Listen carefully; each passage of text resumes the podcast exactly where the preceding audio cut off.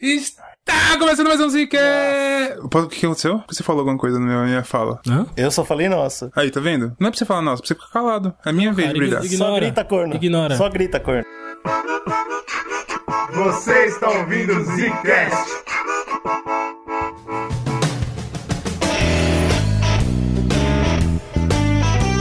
Mais um Zcast no bagulho! Aqui quem fala é o Bruno. Aqui quem fala é o Slow. Aqui quem fala é o Gegênio. E, gente, eu não aguento mais falar de droga, não. Eu, antigamente era legal. Ah. Vocês lembram quando falar de droga era legal? Por quê? Não, eu não lembro não. Como é que é? Me conta aí. Sempre foi bom e não sempre lembra, será, cara. Não, antigamente era bacana porque era umas drogas legal, que fazia diversão, que o povo gostava. Agora é um negócio que, sabe, desde... e não é de hoje não, não é de hoje não. Desde que a gente falou de Loló, eu comecei a perceber uma onda errada, acontecendo, uma, vibe E vou ruim. dizer mais, hein? Esse tema de hoje foi escolhido diretamente pelos nossos ouvintes, lá no Instagram. Péssimo, péssimo. pé- Por que, que a gente deu opção pra ele? a democracia falha. Além do mais, a gente também tá dando a oportunidade agora de quem é apoiador participar da gravação pelo Discord, acompanhar essa gravação, como está acontecendo agora. ao vivo pra ver os cortes todos. O foda, cara. Mano, eu, eu tô chateado, porque assim, a gente falou de heroína, né, no último aí, que inclusive é muito bom, as pessoas devem ouvir. Olha só, quando a gente falava de, de pó, Lá vem o Eugênio fazer. Já viu o Eugênio? Olha lá como ele vem. Lá vem, tudo ele vem. Tudo ele vem Isso aqui- falando. A gente falava de LSD. Ah lá, lá vem ele. Aí, Não, aí cara. essa questão. Cara, que isso aqui é legal, um programa sério, isso aqui é um programa sério, Eu programa informativo, sério, corno. cara. Essas são, são drogas que pelo menos não destruem a vida da pessoa. Pelo tão amor forte. de Deus, cara, não faz isso. Não, porra. É verdade, cara. Aí quando a gente falou de heroína, foi, foi um momento que a gente falou, tipo, a gente ficou É chateado.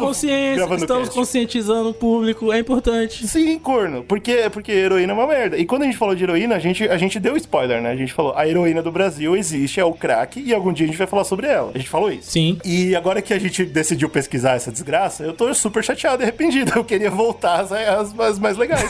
Esse é o mundo das drogas, cara. O mundo das drogas ele sempre acaba assim, cara. é cruel, ele Você é não cruel. assistiu Breaking Bad, não, porra? Mas vamos fazer o seguinte, vamos fechar aqui um contrato entre nós do Zcast, que a próxima vez que a gente for gravar um bagulho de droga, a gente pode sim abrir pro público, mas vamos abrir opções menos destrutivas e horríveis.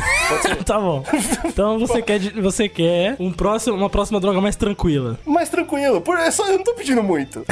As pessoas não entendem direito, mas a gente faz uma divisão interessante aqui pra todo mundo poder falar de uma coisa interessante sobre a droga. E eu sempre acabo ficando com a parte social da coisa. E é muito ruim, cara. Eu fico muito chateado. Tá certo. Porque é uma desgraça do cacete. Todo mundo conhece o crack, né? Quem é brasileiro já ouviu falar, certo? A Cracolândia e afins. Então, tipo, é uma coisa que tá na vida do brasileiro muito forte. Mas quando você assiste os documentários e você vê a situação do povo, e, e, assim, é, é horrível, né? É cara? foda. É, é o tipo de droga que, que, assim, a gente comenta de várias aqui, de vez em quando é divertido, de vez em quando não, mas esse é o tipo de coisa que você tem que colocar a mão na consciência e falar, como que pode o governo não tá fazendo nada, tá ligado? Como que pode as pessoas no poder olhar pra isso e ficar tipo, é, Que morra. Não dá, né? bicho. Pensa assim. A pergunta é, né, o que que tá fazendo? Não é que não tá fazendo nada. É o que É, tá é. fazendo e por que que não dá em nada.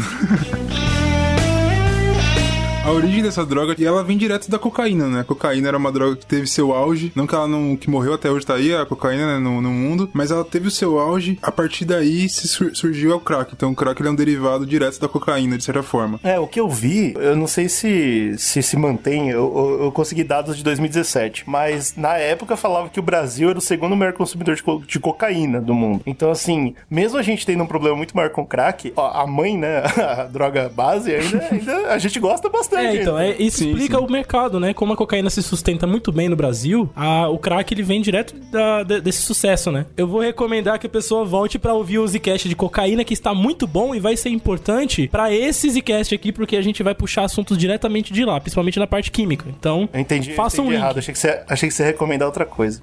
Que bom, né? Ele tem consciência, não é igual você não, seu corno. Porra, cara, que absurdo.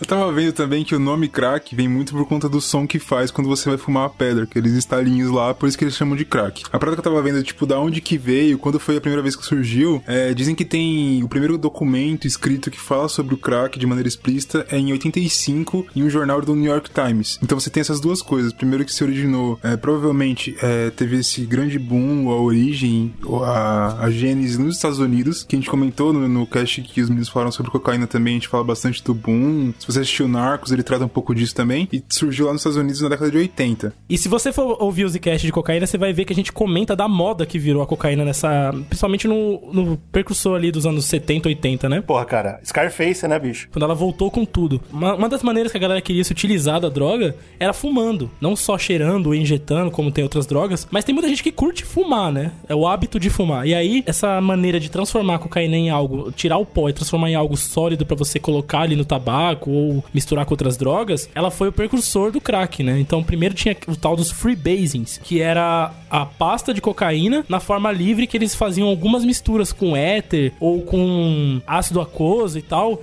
para poder você ter essa, esse sólido mais concentrado para você conseguir misturar no pó. E isso foi basicamente a ideia inicial do crack, né? Da onde surgiu a ideia de fazer a pedrinha. Estudando, eu achei um artigo também, deixar aí no, no link aí para vocês verem, que ele tenta comentar um pouco desse histórico de como surgiu e ele tenta entender também por que que surgiu o crack. Sendo que a cocaína tava lá, tava rolando a cocaína. Então, o que eu tava vendo, a tentativa lá nos Estados Unidos era, tipo, tentar atender um novo público. Um público, porque o, o- a cocaína, ela, ela é mais cara. O processo de, de fazer ela, como a gente já comentou no outro cast, é, um, é complicado. Tem que ter uma tecnologia envolvida ali para fazer. Como toda purificação, né, você exige alguns compostos que são caros e não só os compostos, mas também o laboratório. Exato. E também, pra quem lembra, né, foi na época que começou a estourar a cocaína que começou, os Estados Unidos foi muito repressor. Falou assim, não, peraí, a gente tem que lutar contra as drogas, vamos fazer uma guerra às drogas. E essa guerra, é, muitos estudos que eu tava vendo, eles dizem que o crack meio que surgiu daí, porque quando você começou a falar, peraí, o pessoal precisa de tal solvente, então a gente vai começar a barrar esse solvente, é, leis pra, proteger, né, como pode usar e etc. Ficou cada vez mais difícil e a galera falou, tá, agora tá muito mais difícil fazer cocaína, o preço dele vai subir e a gente precisa vender. Como que a gente faz? E descobriram que esse de a forma de fazer o crack, o Slow vai falar mais como que é isso, mas é, é muito barato, é muito fácil de fazer, porque os transportes são feitos justamente com a pasta, né? eles não transportam Comparado, né? Comparado com a cocaína. é, um muito milagre. mais fácil. É uma coisa que você consegue fazer em casa. Então você facilita fazer e barateia muito pra vender também. Então fica uma coisa muito mais acessível pra quem não tem grana. Ou seja, pros, pros lugares mais pobres. Então vai ser uma droga muito, muito menos elitizada. E tipo, o cara que ele antes conseguia comprar cocaína, agora não tá conseguindo mais, ele fala, pô, peraí, o crack é parecido. Então eu vou fazer, vou utilizar o crack, tá ligado? Então é uma. É, é um pouco bizarro, mas foi uma das formas que isso, que, que isso aconteceu. Então, tipo, tem essa parada que o DEA ou toda a forma de combater é, a cocaína gerou o crack. É uma coisa meio doida de se pensar, mas a gente vê isso hoje em dia também, né? Teve o caso de, tipo, segundo o que eu li, as pessoas tirarem as outras drogas de mercado. Então, assim, vamos ver se crack funciona. O que que faz? Reduz tudo. Ah, acabou o pó, acabou a maconha, bicho.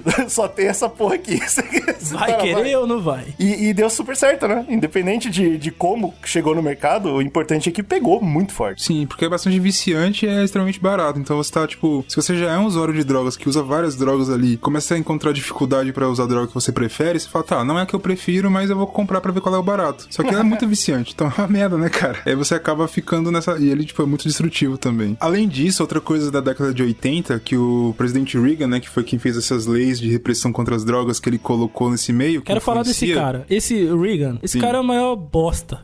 esse cara é um merda. Nossa, você. Ninguém sabe disso. É um segredo que o Slow desvendou agora. O cara falou: Cara, Eu cara vou enfrentar a droga, novo. eu vou enfrentar as drogas, vou acabar com essa porra. E a, a porra da doutrina lá, da, da- da- do governo dele focado nisso, é uma merda, cara. Inclusive, é a- é, eu tava dando uma lida nos textos mais sociopolíticos sobre o tema. Basicamente, a conduta que ele tomou na época, que é a da bala neles, né? Ou, né, tipo, porrada e bomba e prende vagabundo e mata e tal, que é mais ou menos o, o lance que a DEA tomou nessa época, é a base que é usada hoje. E a gente sabe há muito tempo. Nunca funcionou, né? Não funciona, bicho. Não funciona. Exato, bicho. Eu acho muito louco porque, assim, de um lado você pode ver ele como, tipo, um vilão, né? Puta, esse cara foi um idiota, ele fez muita bosta e por isso a gente tá sofrendo. Mas por outro lado, se você olhar pro lado da droga, né? Do, do, do mercado negro e afins, dos traficantes, ele é um herói, né, cara? Porque foi ele que inventou, ele que criou o sistema hoje que a gente vive. Só que aí tem, tem duas coisas, né? Porque eu tô tentando entender. Porque como eu tava vendo esses negócios de que, pô, essa ideia, essa repressão foi o que fez surgir essa, o crack, por exemplo, fez desse boom, porque é uma palavra que eu não usei ainda, mas que foi usado na época, é que nos anos 90 teve o- a epidemia do crack nos Estados Unidos, né? Nas grandes cidades eles chamavam de epidemia de tão forte que era. Inclusive havia outras pesquisas falando que a galera acha que, como a mídia viu, e é tão chocante, crack porque é uma coisa que fica de rua, pega nos mais pobres, então é uma coisa que fica muito explícita na cidade, assim. Eles falarem disso parece que deixou a epidemia pior, entendeu? A mídia começou a falar, galera, opa, peraí, existe o crack? E começou a usar crack e tal.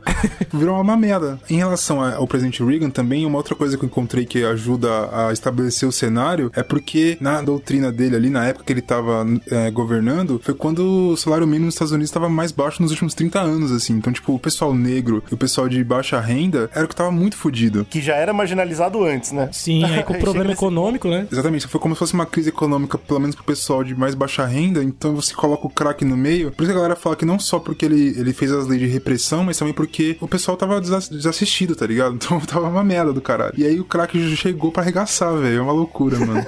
Porque, convenhamos, a gente conversou sobre isso em todos os podcasts de droga. A verdade é que a droga ela sempre espalha quando você tem uma situação onde o povo não tá feliz, né? Ela, se, se não tá confortável viver, ou porque seu governo é uma porra, ou porque a economia te deu um pé na bunda, Sim. você vai pra droga. Eu vou repetir aqui a frase do cast anterior de heroína, que é: Estamos em busca do analgésico perfeito. A gente É quer se livrar que da dor de estar vivo, cara. Então, mano. é E aí, foda. quando, quando as pessoas não ajudam, né?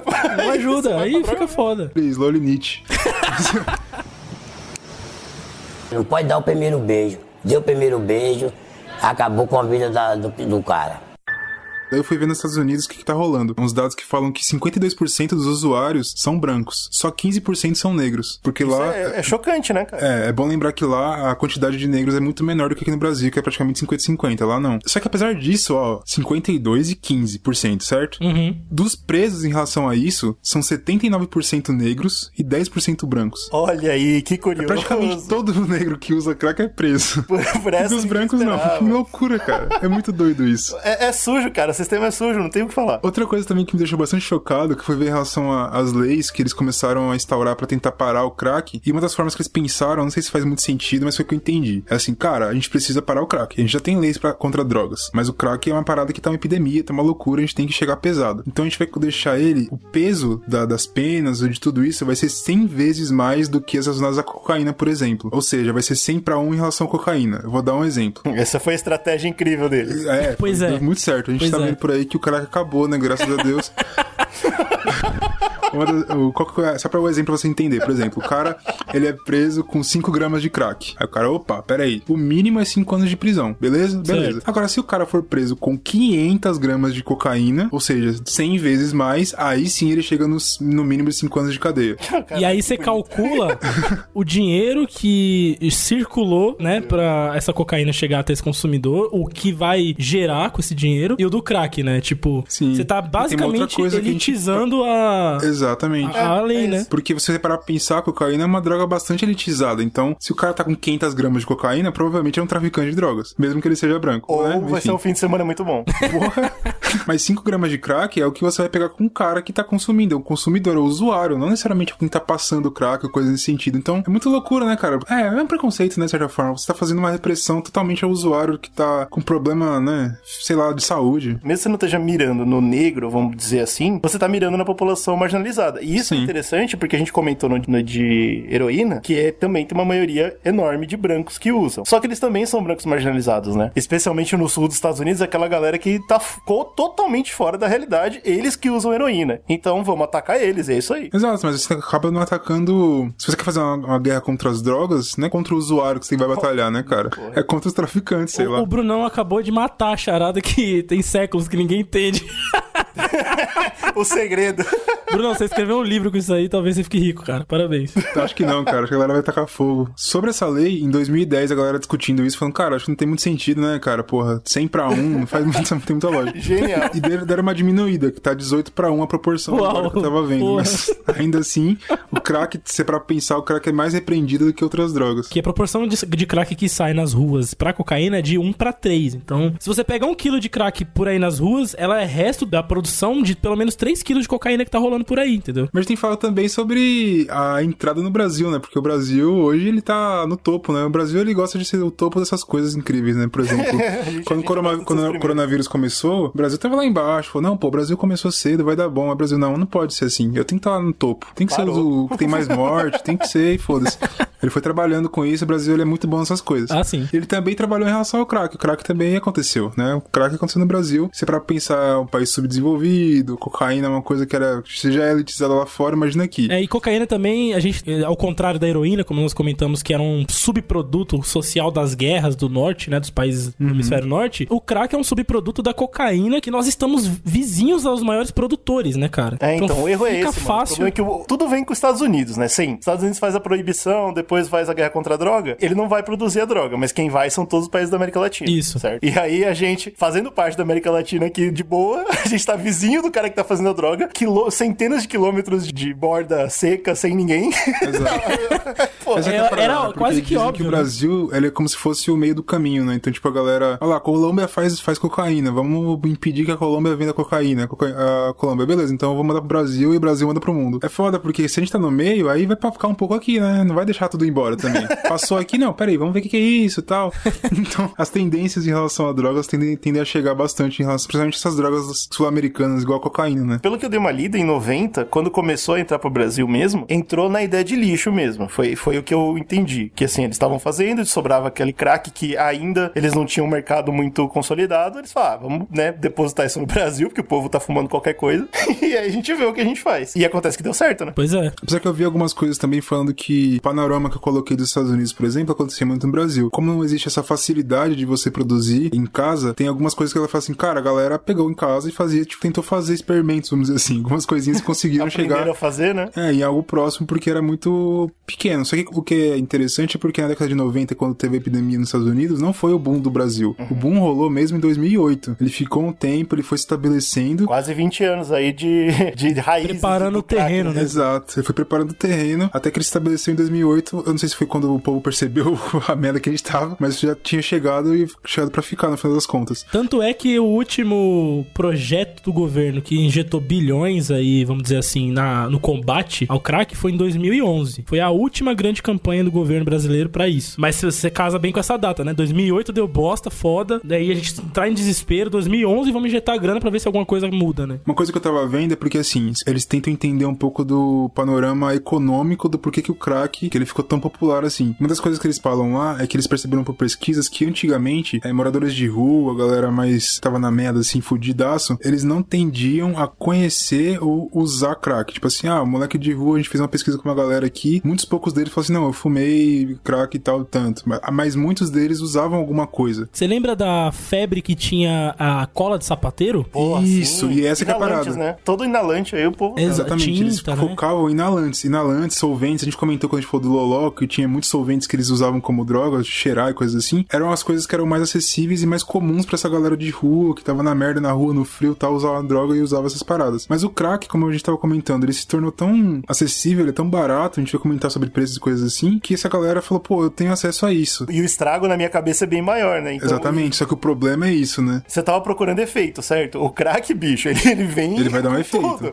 o caminhão. Isso é, isso é a foda, né? A foda. É, é isso que é o É a pancada na cabeça. Meu irmão, a pancada na cabeça é o que chama, chama o público. Inclusive, deixa eu só comentar um negócio que eu tava lendo um outro artigo. É um escritor, é, na verdade ele é médico americano, negro. Ele passou por, por toda ele, tipo, uma família estruturada, coisas assim desse sentido. Teve muitos amigos que ele perdeu por conta de drogas e tal. Depois que ele se estabeleceu, ele decidiu falar sobre o crack, porque ele estudou muito sobre isso. Teve uma coisa que eu tava lendo que ele falou, que a galera, a gente tem, socialmente, a gente tem essa ideia de que o crack é um lugar sem volta. Se foi pro crack já era, não acabou, não tem o que fazer, chatíssimo, Perdeu, perdeu a perdemos. pessoa. É. Só que aí uma coisa que ele tava falando falou, cara, não é tão. É, me- é mais um mito do que de fato é assim. Pessoas conseguem parar de usar crack. É o negócio da mídia, né, mano? Só que o Os problema é. Gente. Exatamente, a mídia tentou fazer esse trabalho de medo para as pessoas não irem pro crack. É, a gente teve que ver aqui, imagino que você já tenha visto, quando você vai ver algum cara que tá no crack, ele vai dar uma entrevista, alguma coisa assim. Geralmente ele não se sente nem merecedor de melhorias. Ele fala, cara, não tem o que eu fazer. É, ele já aceitou a só. derrota. É, ele já aceitou que não tem como ele sair de onde ele tá. Olha aí, a gente não comentou exatamente esse movimento com as pessoas que usam heroína mesmo. Exato. E aí tem outras das coisas sociais, né, que fica extremamente famoso e é bem ateo, ate- aterrorizante, né? Eu acho que quando a gente fala de Cracolândia. E esse mesmo cara, esse mesmo médico que eu tava falando, é, perguntaram pra ele, porque ele estuda isso e tal. Falou, e aí, cara, o que você achou da Cracolândia aqui em São Paulo ou no Rio, não sei o quê? Ele, cara, todo lugar é a mesma coisa. Toda grande cidade que você vai, que o crack chegou e tem Cracolândias lá. Todos os lugares. Não é do Bra- Brasil, é diferente. Não. Eu sei que é preconceito meu. e, é. Eu fiquei impressionado, não sei se vocês também vão ficar em saber que existe problema de crack no Canadá. Sério? então, tá vendo? A gente fica tipo, uau! Uau. Ah, cara, é Logo de se lá. imaginar. Eu esperaria que fosse de heroína. Ela tem uma cara mais, É, sei lá. é, por porque a gente conta falou do- de da heroína, região, né? que ela Eu achei, eu achei- me chocou, mas me chocou só baseado nessa ignorância completa que a gente tem sobre o assunto, né? Que a gente acha que crack é coisa de pobre. Apesar de ser, tem pobre no mundo todo. E eu fiquei bobo, cara. Na hora que eu li Canadá, eu falei, não é possível. Aí depois eu mesmo me toquei, eu, Eugênio, sou estúpido. claro que é possível, bicho. Para de ser burro, cara. cara. Foi, foi interessante. Sim.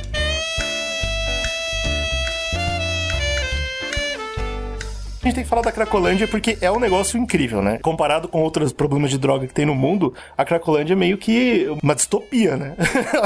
é um ambiente que é criado, uma bolha ali. Parece outra dimensão, cara. Ah, existe essa bolha onde rola o mercado de crack a céu aberto, né? Então, beleza, a droga tá lá. Só que vai muito além, né? Porque os usuários que ficam lá, eles compram a droga, eles vendem o que eles conseguiram roubar ou que eles tiraram de casa, eles usam a droga no mesmo lugar, eles fazem barracas, então eles começam a viver nesse lugar, vai criando essa bolha meio que de proteção mesmo, porque as autoridades elas não conseguem fazer muita coisa, né? Vira uma, uma massa ali de pessoas. Dê uma olhada em alguns documentários, eu assisti alguns vídeos e tal. Tem tudo, né? Tem a hierarquia própria, então tem o segurança, tem o cara que vende a droga, tem o traficante que fica de fora, tem o usuário, tem seguranças que, que protegem outras ruas ao redor para ter certeza de que movimento a polícia tá fazendo. Tem a polícia que trabalha para eles, é importante deixar isso claro. Tem prostituição, caixa de som, tem é, é uma comunidade que rolou lá dentro, mano. Sim. É, é surreal isso. Tem mercado lá, tipo, mercado interno, cara. Tem toda uma estrutura, né, mano? Submundo. Ah, assim. só pra complementar a informação, o prefeito canadense que usava crack é o Rob Ford. E ele morreu.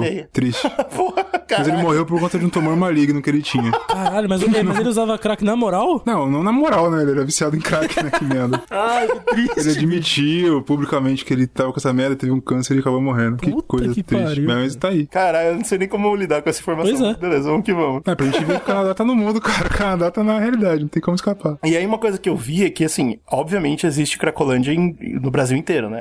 É, uma- é um estigma do Brasil e é conectado muito com São Paulo. Mas existe na Bahia, existe no Rio, existe em Minas. Todas, toda grande cidade tem uma Cracolândia. Mas o problema é esse, inclusive, eu acho que é aí que entra a discussão que a gente tem que falar sobre a mídia. Chamar de Cracolândia já não é meio que, sei lá... Atrapalhar a situação, você fala? coisa. Você não acha? Eu acho que é, mano. Acho que tem outro nome também que é muito utilizado com, em relação ao crack, que é foda, que é chamar de zumbi. Sim, sim. É Porque outra- esse outra termo traz pra gente aquela ideia de que o cara que tá viciado em crack ali, ele. Já morreu. Tá, primeiro que ele tá num- numa região em que você não pode mexer, que já foi perdida, Cracolândia, então é o lugar deles, tá ligado? Não tem o que fazer, a gente tá excluindo eles. Uhum. E eles são zumbis, então eles não têm o que fazer. Ele já perdeu, o zumbi é um morto-vivo, ele tá só, tipo, perambulando, ele não faz nada, ele não pode ser ativo de forma nenhuma. É do último prefeito aqui de São Paulo, uma política lamentável, né, cara? De expulsar as pessoas de maneira violenta até. Ah, Lembra dos jatos d'água, gelado? Então, provando, provando que não funciona, né? Porque, na verdade, o que aconteceu foi que as pessoas se moveram pra uma praça a, tipo, 20 metros de lá, e depois que a polícia foi embora, eles voltaram pro mesmo lugar. Não vou falar o nome do prefeito, mas ele tem nome de Margarina.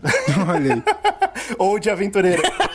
É, exatamente. Eu acho que ele é aventureiro, ele é um cara que tá se aventurando aí em coisas Ele gosta de diferentes. aventurar por aí. Mas uma parada que tem até uma crítica muito forte é que foi o que- a prefeitura fez naquela, naquela situação, né? A gente tem a Cracolândia, então é uma região que a gente sabe que tem não só o crime, mas tá a galera ali que você precisa assistir, auxiliar. E a ideia dos caras, ó, a gente vai dispersar essa porra, não vai deixar mais eles ficarem ali. Aí você causa dois problemas. Primeiro, o primeiro problema foi que gerou diversas Cracolândias, né? Meio que aquilo se tornou várias outras. Legal, é. E aí o segundo problema é que, pô, se você tá com a galera concentrada ali, você tem primeiro, a ação policial ela pode ser concentrada naquela região pra entender, de fato, tipo, como parar a droga. Como lidar a com segunda é que todo mundo né? que você precisa, que você precisa assistir, ou precisa auxiliar, tá concentrado ali. Então você pode fazer ações pra tentar ajudar aquela galera. Aí você vai e dispersa a porra, aí a polícia não dá mais conta, você não consegue mais assistir todo mundo. Então é uma merda, né, cara? É, foi, foi péssimo pra todo mundo, cara. Tem uma ironia sinistra que rola histórica aqui no Brasil. Se você pegar lá nos anos 30, 30, 40 aqui no Brasil, tinha uma política de é, branqueamento da população. Vocês lembram dessas paradas? Os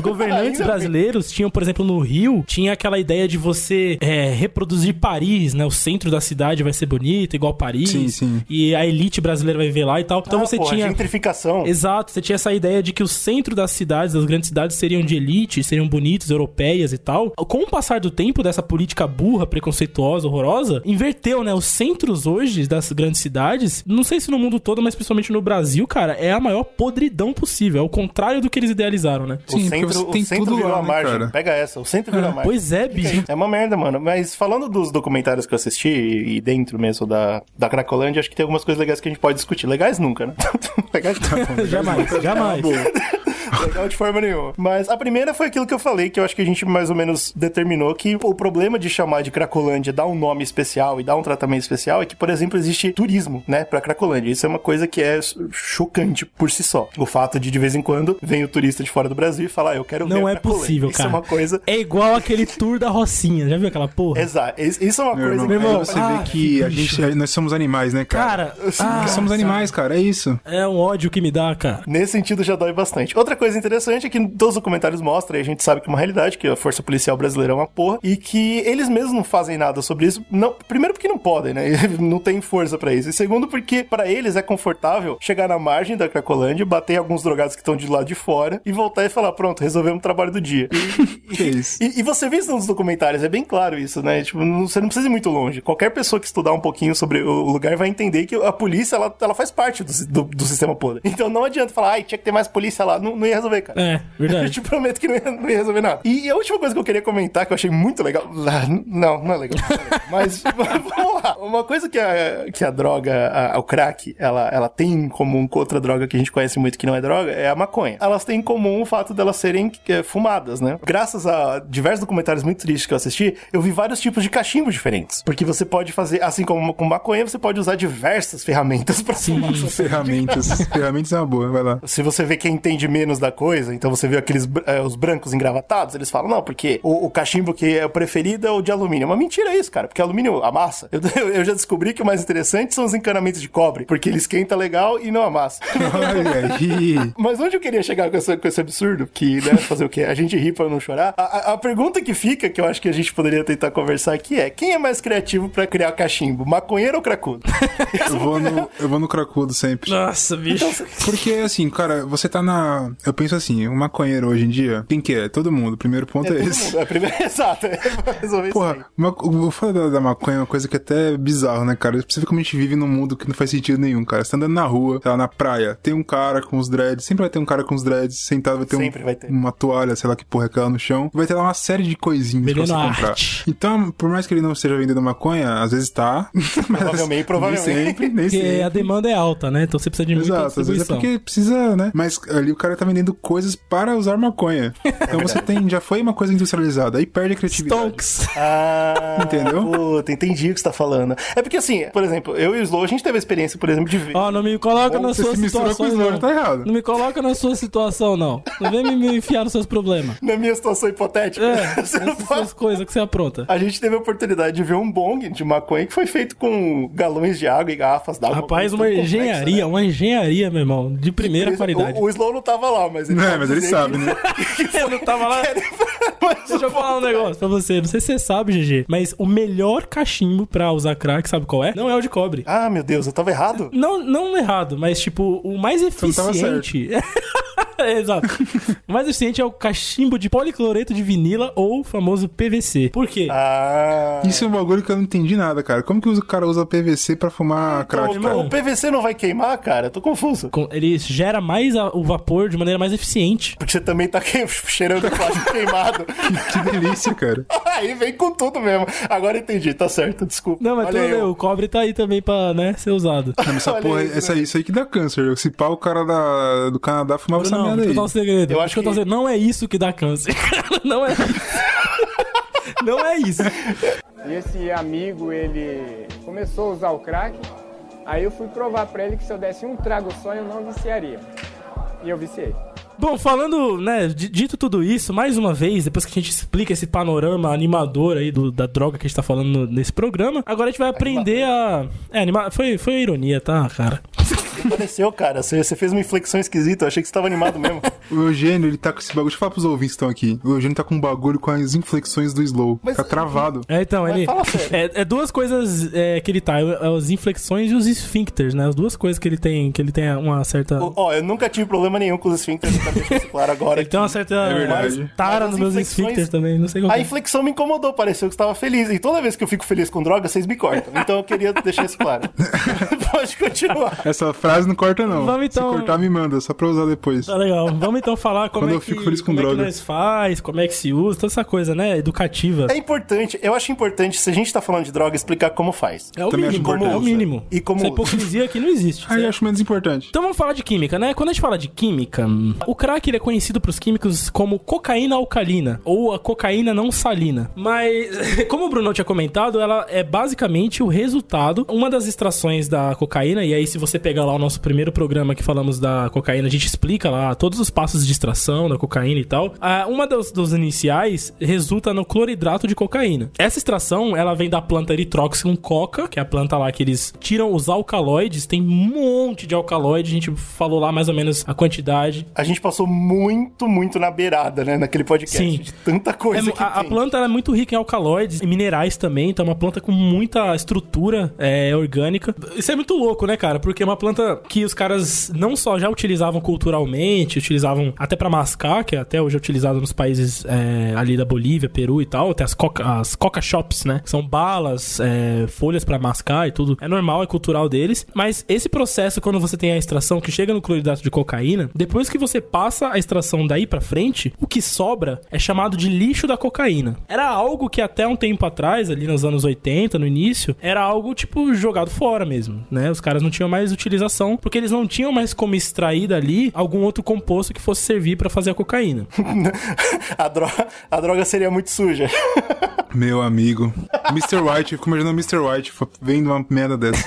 ai, ai, ai. que é, eles também chamam de PBC, né? Essa pasta base da cocaína seria a sigla. E também tem que lembrar que daí você tem, antes de você chegar nessa etapa, você teve que fazer a acidificação daquela, daquele, daquela sopa orgânica, você teve que alcalinizar. E o que, que é usado, basicamente? É usado cal, cimento, querosene, ácido sulfúrico, só coisa Só de qualidade, boa né? Coração. Às vezes, às vezes isso aí pode proteger o pulmão do coronavírus também. Ninguém fala disso. Então, de fato, ela, ela cria uma camada protetora nos seus alvéolos pulmonares. O problema é que você não consegue respirar. É. A, a, par- a parte boa é que ela, você, não, você não fica infectado com nada. Então você tem, que, você tem que ver isso. É tudo uma balança na vida. É verdade, é verdade. As altas concentrações de todas as paradas são tóxicas e cancerígenas, né? Então tem essa parada também. Opa, olha o câncer aí. Eu falei do câncer, porra. Você acha que o cara do Toronto lá foi à toa?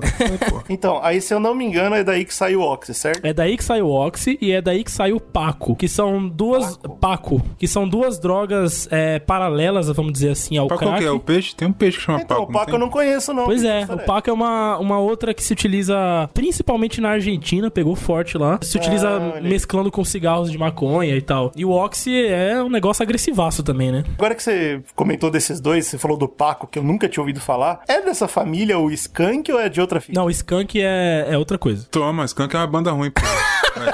É outro tipo de droga, desculpa. É, falei. segue daí. Faz isso aí não. É, lembrando, pasta da cocaína, ela tem um grau de impureza ali alto, né, por causa desses eh, componentes. O controle de quanto tem de cocaína ali da estrutura, ele é extremamente baixo, tanto é que varia de 5% a 40% de concentração. Nossa, é, é isso, né? Pera Droga é isso. Isso aí é o famoso variar mesmo. Isso aí é o uma famoso laboratório clandestino, né? É assim que fala. Lembra que eu falei das freebasings, né? Que o Brunão tava comentando que foi como surgiu a ideia do crack. A freebasing era basicamente você usar pra, pra fumar, né? Os caras perceberam que ela surgia dessa lama mesmo, desse lixo. Então os caras faziam em pá, e aí alguns caras, não, não- né? Obviamente não se tem um relato de quem, porque foi um grande filho da puta da, da história.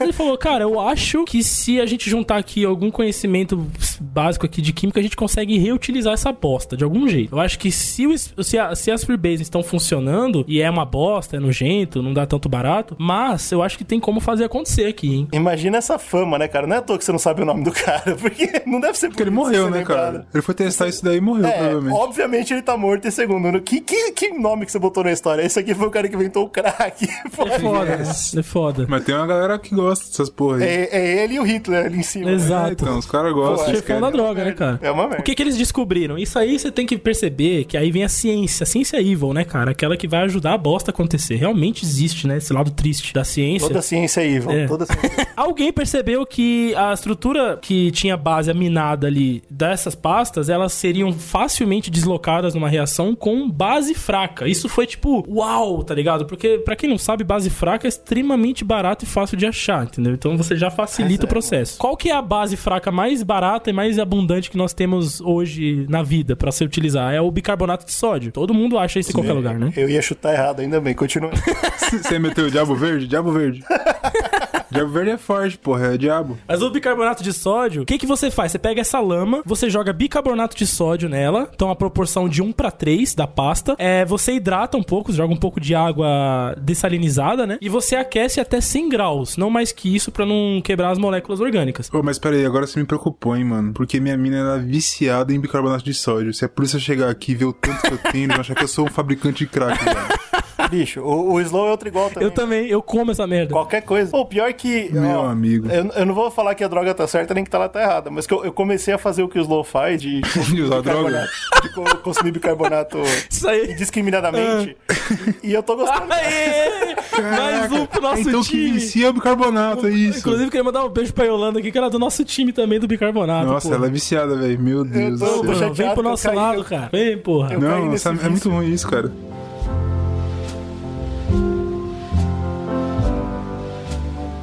Eu tava dando uma pesquisada em preços, né? Porque preços é importante no mercado da droga. Porque Ah, até agora você falou um monte de coisa, mas eu não entendi como. eu- eu- quanto que eu gasto pra Pois é, se você para chegar na lama, quanto você gasta, você volta lá no Puxa na lama, eu vou de graça, parceiro. Tô chegando lá. Mano, eu já cheguei sem gastar um centavo. É, na pasta da cocaína lá da lama, você volta lá no podcast nosso da cocaína que, que tem o preço lá bonitinho, né? Pra, pra fazer. É. Você gastando aquilo lá e chegou no subproduto que é o cloridrato, você pode. Eu vi um preço na internet: 30 reais por 5 quilos do bicarbonato puro, puríssimo. Então é baratíssimo, entendeu? Não esse que a gente usa na cozinha. Não, não, não. É, ele é mais purificado, que é pra reação química mesmo. E não tem controle, você compra à vontade.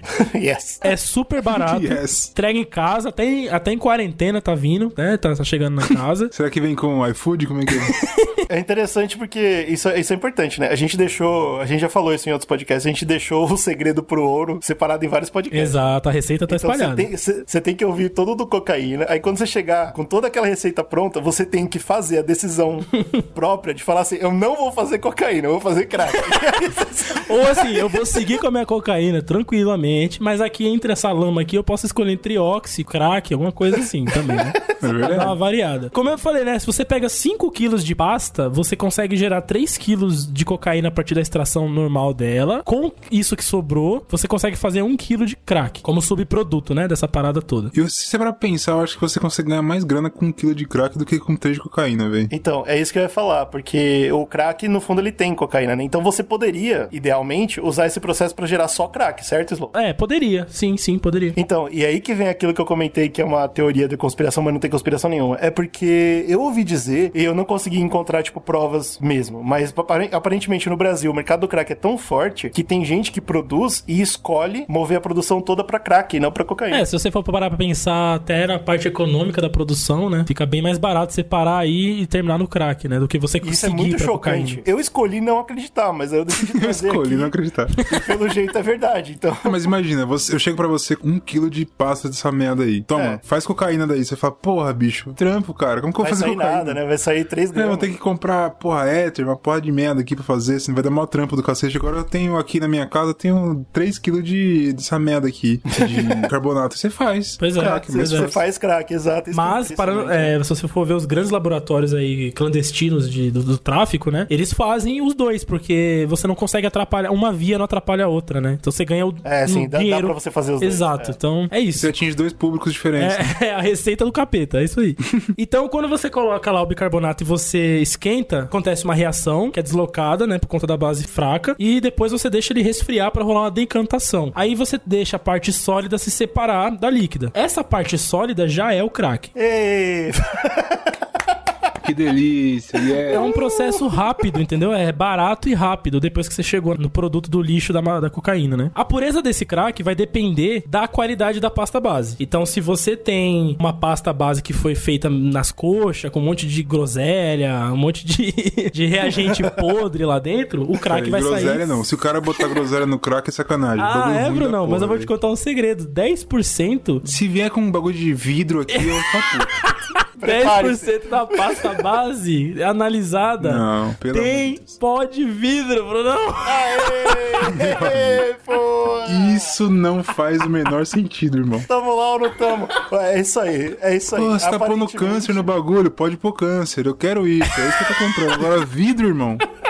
Isso é uma falta de respeito. Mas pelo menos tá fumando, tá cheirando. A Sabe? Pedro, heroína, a heroína saiu na frente. E, e vou dizer mais, hein? Eu vou trazer uns dados aqui de uma pesquisa que foi analisada uns crack na rua aí, cara. É pó de lâmpada fluorescente, hein?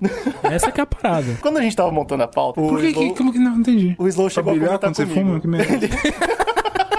É porque é o que tem, cara. Meu amigo. O, o Slow ele falou, né? Pô, eu vou procurar aqui pra ver se, se os caras botam vidro na droga, porque puta que pariu, né? O ser humano gosta. E Vocês eu, têm eu falei. merda. E eu falei, não é possível. Porque assim, a cocaína ela é um pó branco, certo? Então dá pra você cortar ali e enganar a pessoa. Porque a pessoa não vai ficar olhando o que, que é cristal, o que, que, que é pó e tal. E vai, vai cheirar aquela merda e vai se fuder. Falei, não é possível que os caras vão atrás do processo, lá na pasta, e já jogam pó de vidro lá atrás. Meu amigo, isso daí tá errado. Pois é. Mas sabe por quê? Eu acho que assim, o Sabe- pior mesmo, o pior mesmo é na heroína e, no- e na cocaína. Porque você vai cheirar isso. Porra, isso é sacanagem, você não pode pôr vidro, entendeu? Brunão, Brunão, eu não sei se você tá entendendo, Brunão. Ô, ó, ó, vamos lá. Não, eu tem vou, vou cimento, fumar tem cimento também. nessa merda. Eu vou explicar pro Brunão que ele não entendeu. Mas você tá tocando fogo base- no cimento, não tem problema. A pasta base tem vidro, ok? Legal? Aí você pega essa pasta base, transforma em cocaína e aí você coloca vidro na cocaína. Então, basicamente não tem cocaína, é só vidro. Então, porra, bicho, mas você não pode fazer isso, cara. Tá errado, você não pode pôr um cara pra, pra cheirar vidro, cara. Isso é, é feio. Mano, é muito absurdo. Isso é eticamente errado, Porra, cara. mano, é impressionante, cara. Parece, parece que não é sacanagem mesmo. Parece. Parece que nem foi É, assim. cara, Parece que não, é, é um daí meme. É feio, cara. É um meme do, do, do tráfico mundial de droga. É ter o vidro, mano. É um meme, não é o possível, cara. É muito, é muito mais saudável você ter um rato na Coca-Cola do que essa porra aí, irmão. Muito mais, mano. Não faz sentido, não faz sentido. Mas enfim, é. Como eu disse, né? vai de- Se essa pasta tiver uma bosta, coca- ah, o crack vai sair menos, é, menos purificado e tal. Não que isso faça alguma diferença. Agora você tá falando que tem um solemier. eh, Solemier. tem um solemier de crack agora. Meme de que merda é essa, cara? O que você tá falando, Slow? Você tá se ouvindo o que você Eu tá fico falando? até cara? mal, desculpa, eu fico mal de falar de pureza de crack. Que cara, eu fico, cara, mal. É difícil, não é? É muito difícil você falar disso, falar velho. em pureza de crack é um negócio que machuca. Mas enfim, só pra galera saber aí. Que pariu. É, atrás da história da Cracolândia existem várias histórias. Existem pessoas com as suas histórias. Eu vejo a Cracolândia hoje como um cemitério de talentos. Um cemitério de histórias bonitas. Um dia tiveram uma história bonita com suas famílias. E é- o que, que o crack é, né, no, pra nós, né, no organismo? Ele é basicamente o mesmo princípio ativo da cocaína. Só que ele tem algumas diferenças que a gente vai comentar na hora que chega no organismo, que ele é muito mais agressivo na hora de chegar no cérebro, na hora de contaminar ali o corpo, né, na, de atacar as células e tudo, de entrar. Porém, é isso, ele, ele não muda muito. É como se você colocasse mais cocaína de uma maneira mais eficiente no corpo, entendeu? Cocaína turbinada, né? Exato. Quando, é, pra você ter uma ideia, falando, voltando nesse tema da pureza que é triste, o crack puro, se você fosse pegar e, fiz- e fazer no laboratório com controle de qualidade, o crack puro, ele é branco, cristal branco. Igual a cocaína. Igual a cocaína, só que ele é sólido, né? São pedras, a geometria é toda irregular. Não tem um. Se você for pegar nas microestruturas, ele não tem uma estrutura, tipo, definida. É todo zoado mesmo. Só que, mano, o que você encontra por aí, que você vê em fotos, você vê nas ruas, é um crack amarelado e esfarelado, né? Bicho, o amarelado ainda é gourmet. O sommelier ia gostar. Porque O solemier, porra, é solemier, cara. o- Res- É, desculpa. respeito. Agora, o, o que os caras fumam, bicho, é de marrom pra preto. Pois é. O bagulho é, é muito. Então pega pra você ver como tá sujo aquilo, né? Como tá cheio de coisa lá dentro bizarra, né, cara? E o, o uso é assim, né? Você basicamente Como que eu uso? Como que eu. você bota a uma temperatura alta, o crack ele tem uma característica que ele sublima, né? Ele passa do sólido direto pro gasoso por volta de 90 a 95 graus. Pelo que eu vi, ele tem uma densidade igual a da parafina, certo? Então ele Isso. tem mais ou menos essa cara- característica. Você taca fogo, ele, ele meio que borbulha ali e rapidinho vira fumaça. E aí esse vapor que sai é o vapor que você vai aspirar. Esse vapor que vai pra corrente sanguínea, ele é o que tá com a, a essência da cocaína ali, né, das moléculas, né? E ele que vai entrar na corrente sanguínea através do pulmão e vai bater no cérebro, maluco, de uma vez, né? Diferente do pó que demora ali um tempo pra ser metabolizado. A galera também gosta de dar uma quebrada nessas pedrinhas em, em tamanhos menorzinhos e fazer o famoso mesclado, né? É, Então, mano, esse mesclado é um problema, bicho. Porque, na real, como eu comentei, ele tem muito a ver com a maconha porque você pode colocar em qualquer lugar e queimar ele, né? A diferença do. Você tempera ali, você tempera. é que idealmente você. Tipo, se você olhar, todo mundo que fuma crack, tipo, no, no geral, eles, eles colocam a pedra em cima de um alumínio furado, né? Então a ideia é você só sugar os vapores, né? E deixar a pedra lá quietinha na dela. O negócio é que se você tacar fogo no cigarro e tiver as pedrinhas minúsculas no cigarro, ele, ela vai queimar e também vai virar vapor do mesmo jeito. Então, então dá pra ser consumida assim. E aí, as bocas, elas fazem essa escolha do tal do mesclado, bicho. E isso é, é muito complicado e, e até perigoso, porque muitas vezes a pessoa que fuma maconha não vai perceber a diferença. É, se eu não me engano, se eu não me engano, a minha pouca experiência nesse assunto, eles vendem já o cigarro pronto, né? Separado. É, então. mesclado. pode ser- Ou eles chamam também de bazuco, né? É outro nome. Bazuco? Uau. É. A fita é que quando a pessoa fuma e não sabe, ela só vai perceber depois que a brisa é muito diferente. Aliás, eu e o Brunão, a gente conhece um caso desse, Né, Bruno? peraí. calma aí, Não, calma não aí. quero te complicar não, irmão, mas Falando nisso, não é sério. Eu e o Brunão temos um amigo, não vou falar, vou preservar aqui a identidade do companheiro. Eu não tenho amigo Mas nenhum, você não. lembra Que que, isso, ele cara? foi dar um rolê errado lá com uns caras, e aí ele fumou um negócio que ele não sabia o que era, e era uma porra dessa? Você lembra dessa história? Não, que história é essa? Quem que é esse amigo, cara? E Fala, ele não, falou que foi agressivo louco, o bagulho, irmão. Ele falou que foi muito agressivo. Tipo, É, então, é por isso que é um problema, porque, primeiro, a, a pessoa não sabe ao que ela tá se sujeitando, então ela, ela coloca isso no corpo, e o problema do crack é que ele, ele tem um fator de vício muito forte, né? O ataque dele é muito grande no cérebro, e, e rapidinho você cai numa dessa e você fica louco, bicho. Sim, é pesado, é pesado. Mesmo contra a sua vontade, entendeu? Isso que é o maior problema. Você fica viciado contra, com a droga, sendo que você nunca che- chegou a usar ela. Bom, né? Não diretamente. É. muito perigoso, bicho. Então, isso, isso é uma coisa que me deixou meio assustado, assim. Assim como eu comentei quando, quando a gente falou do Loló, que eu, que eu acho que é um tipo de coisa que a pessoa tem que ser instruída a não ir atrás, porque ele vai te fazer mal obrigatoriamente. Eu acho que era, seria necessário, óbvio, né? Além de tirar o crack das ruas, que é uma, é uma luta muito difícil, existir essa conscientização das pessoas que, que usam os meios ilegais pra conseguir maconha, prestar atenção nisso, cara, porque é muito perigoso. Tem uma instituição aqui em São Paulo chamada Associação Paulista para o Desenvolvimento da Medicina e eles fizeram um trabalho junto com o Centro de Referência para Álcool, Tabaco e Outras Drogas. Tem um, tem um instituto para isso também, que é conhecido como CRATOD. Eles, esses dois O institutos... nome é horroroso. É, horroroso. É, o nome é sacanagem. Mas esses dois, esses dois institutos, eles fizeram uma pesquisa para analisar as- o crack que rola nas ruas, né, da, aqui do Brasil, no caso em São Paulo, em 2016. E eles fizeram o seguinte, eles catalogaram lá usuários e tal, que estavam até alguns em tratamento e tal, pegaram fios de cabelo de 100 usuários para fazer um teste, né? Por que cabelo? Porque cabelo você consegue pegar substâncias de meses de uso, né, atrás, Seu, seu histórico tá lá. e se você for pegar sangue, por exemplo, sangue depois de dias já não tá mais lá, né, para você analisar. Por quê? Porque deixou no cabelo. Olha aí. Rapaz do céu. Então, raspe o cabelo, você que é drogado. Não. Usuários de cracks é, que foram coletadas as amostras, 98% foi encontrado cocaína. Óbvio, né? Porque o crack é a cocaína no final é chegando. basicamente cocaína. É, exato. Mas 92% é lidocaína, por exemplo. Que é outro, vamos dizer assim, alcaloide parente ali, né? Então, o que significa isso? Basicamente é a impureza da coisa toda, claro. Mas você tem, por exemplo, 69% de fenacetina, que é um analgésico anti-inflamatório que é proibido no Brasil. Por quê? Porque ele ataca os rins. Olha. Então, quase 70% dessa galera tinha fenacetina nos fios de cabelo, entendeu? E o Brunão assustado com o pó. Mas, meu amigo, assim, A gente não precisa entrar nessa discussão. Eu sei como é absurdo, eu sei. Eu juro que eu sei. só vamos parar Pois com é. isso. É errado, cara. É eticamente errado. Aqui é um erro de, porra, processo. O cara não tem laboratório específico pra isso. Você não pode culpar o cara nesse sentido. Agora, o pó de vidro você pode. E fenacetina e pó de vidro são irmãos no processo, porque são feitos pra render, né? São colocados pra render na coisa. Não fala isso, Outra você coisa, quebra, outra cara. coisa também é 31% da galera foi encontrado levamisol, que é um vermífugo. E esse vermífugo Isso ele é é usado bom, em doses únicas na vida de um ser humano. Tá Que lá, isso, ele assim? tá lá vontes no crack. Sabe aquela fita que é assim, uma vez só na vida? É isso, é essa- essa porra. Essa é a parada. É o crack, Por que, é o crack. que, que é uma vez só? Porque ele ataca os glóbulos brancos. Então, basicamente, ele diminui sua imunidade. Meu então você amigo. tá usando crack lá e tal, e tá cheio de levamisol, sua imunidade já vai indo pro caralho também, né? Como Só que, mano, quando você usa o crack, eu acho que tem um bagulho assim. Você tá usando crack. Quando seu dente caiu ali, é isso, parça. É isso, Você tem que esperar, ah, não, mas meu rim, puta, tá com o rim, então eu vou parar. Não, não, cara. Caiu seu dente, irmão. Seu dente tá te avisando, né, cara? Seu corpo É, sua unha estourou, sei lá que porra. Começa a fuder tudo. Porra, irmão. Aí você fala, não, acho que realmente tá fazendo mal, entendeu? Você não precisa de, de, de vermelho. Por isso que eu acho que é sacanagem, entendeu?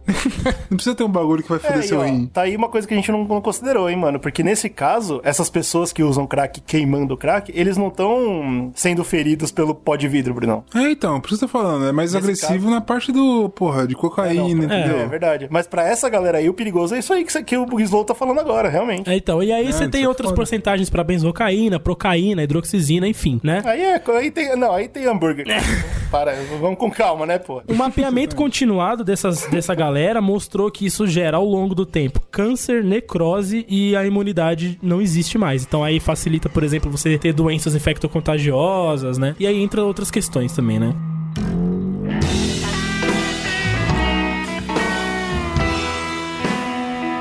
Mas isso aí, essa galera que teve câncer foi por causa do PVC, fala pra mim. claro, foi. PVC, certeza. Claro. Se usasse cachimbo de É cobre, isso. É, não tinha. Foi, foi. tá na cara, né? Esses estudos, hoje, o maior centro de estudos sobre isso, sobre essas infecções, sobre essas substâncias nocivas que estão lá dentro e tal, ela é realizada em São Paulo, na Unifesp. Nossa escolinha, ê! Nossa, não, sua. Fala sua. A gente tem uma experiência muito próxima com a Unifesp, né? Os três aqui do, do podcast. Eu nunca tive.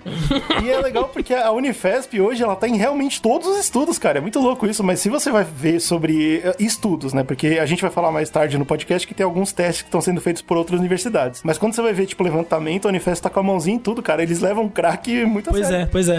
Isso tem dois motivos, né? Primeiro que o Brasil é o... Não só, não só a instituição, como os estudantes também. Claro, claro. Yes. Mas o, o- são são dois motivos por conta disso, né? O Brasil é um grande alvo do crack, então ele tem uma grande preocupação em estudar isso, Faz claro, né? sentido, A universidade. Ah, o alvo do crack, não. Acho que o crack é um alvo do Brasil. E O segundo, crack é o Brasil. que mesmo tendo surtos por aí, a literatura internacional, você pega, por exemplo, os Estados Unidos que tem problema com isso, mas prefere ignorar muitas vezes, só começou a publicar coisa a respeito em 2014, mu- é, tipo agora, né? Como se não existisse. Eles só né? ignoraram. Então, assim, realmente, se você pesquisar hoje, você encontra trabalhos brasileiros, a maior parte, né? É muito louco isso. É legal, é legal o Brasil ser ponta de pesquisa em alguma coisa, mesmo que, né? o problema é que é sempre isso, né, cara? É, foda, é. Ah, qual é o presidente mais burro do mundo? Brasil.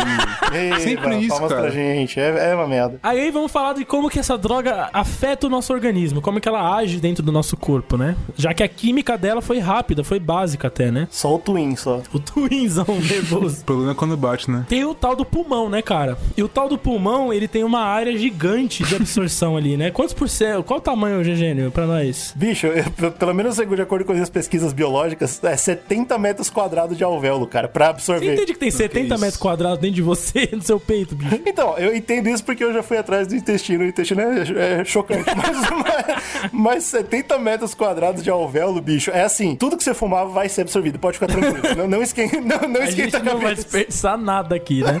Então a É gente isso. pode falar que mascarazinha pra coronavírus, foda-se, né?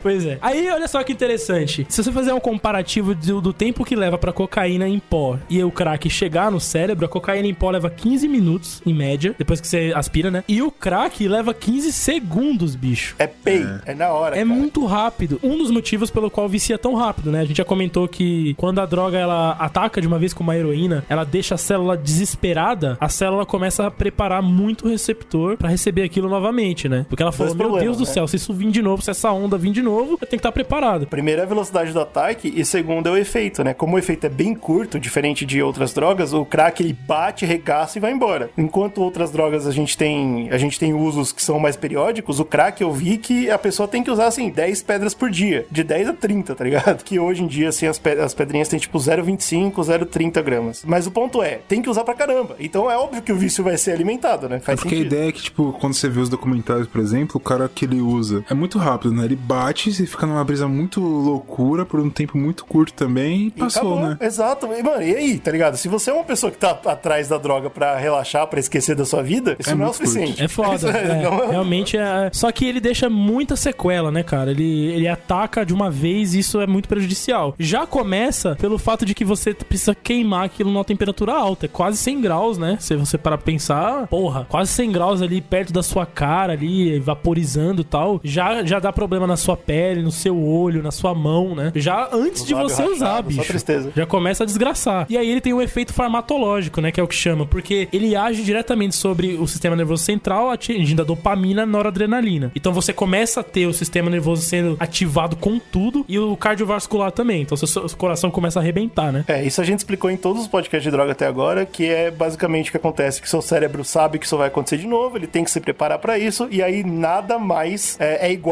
a primeira vez que você usou a droga. Porque nunca mais você vai tomar aquela porrada de dopamina. Nunca mais o corpo vai estar tão despreparado, né? Exato. Quanto E aí por isso que a vez. pessoa sempre fica correndo atrás do- da droga e é por isso que o vício E acontece. aí você tem, né, aumento de pressão, é, dilatação de pupila, aquela euforia, né, tremor muscular, toda aquela parada que cê- a gente conhece bem do efeito, que é, é bem agressivo, né? Ah lá, é, tá, a gente conhece. Eu acho que conhece- eu não conheço, não. Você tá falando aí. Pela TV, bicho. Uma coisa também importante é que o crack ele diminui muito mais do que a cocaína o apetite. Então, É, isso é, isso é muito triste. é bem foda. Por, em média, as pessoas que usam crack perdem em torno de 10 quilos em um mês, cara. A gente não entende isso, mas assim, comer é uma função muito neurológica, né? E as pessoas pensam que só tem a ver com o gasto intestinal ali, né? Então, tipo, ah, quando seu estômago tá cheio, você tá feliz, mas você só sabe que seu estômago tá cheio porque ele avisa seu cérebro com dopamina, dá prazer. Então, se a droga consegue fazer isso pelo estômago, você não precisa comer.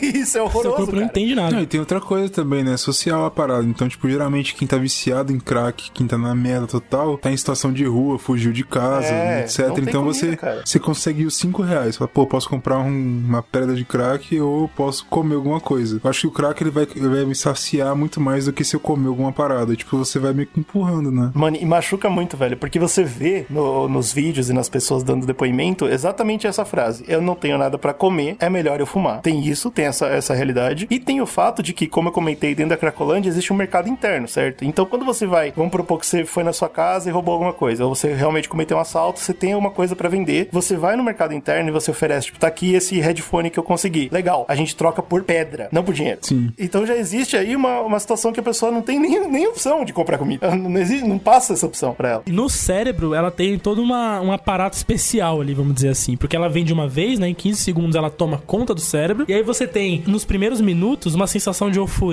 umas visões muito loucas, estímulos, né? E depois isso vem se transformando ao pouco, com o efeito passando, numa síndrome paranoide mesmo. A ver visões que assustam, ter medo, né? O sistema nervoso começa a ficar disparado, então você acha que tá em perigo o tempo todo. E aí que vem aquela famosa, aquele comportamento sinistro, né? Que a gente é, fala, ah, tá cracudo, né? Tá cracuda a pessoa. Então, É, vem- vem- é daí que vem o nome da noia, né? O noia é o cara que tá passando pela noia. Isso também é muito triste porque você vê os, os, os depoimentos, os caras comentam que, tipo, você paga pra sentir medo. Essa é a parada do crack. Depois de um certo ponto da sua vida, o seu cérebro já tá tão acostumado com a dopamina que basicamente você só fuma o crack pra passar essa vontade e depois você ter uma bad vibe horrorosa. Então, mano, é um sofrimento eterno. Por isso que essas pessoas só querem morrer ou quando você oferece ajuda, ela não quer ser salva. Porque, mano, acabou minha vida, bicho.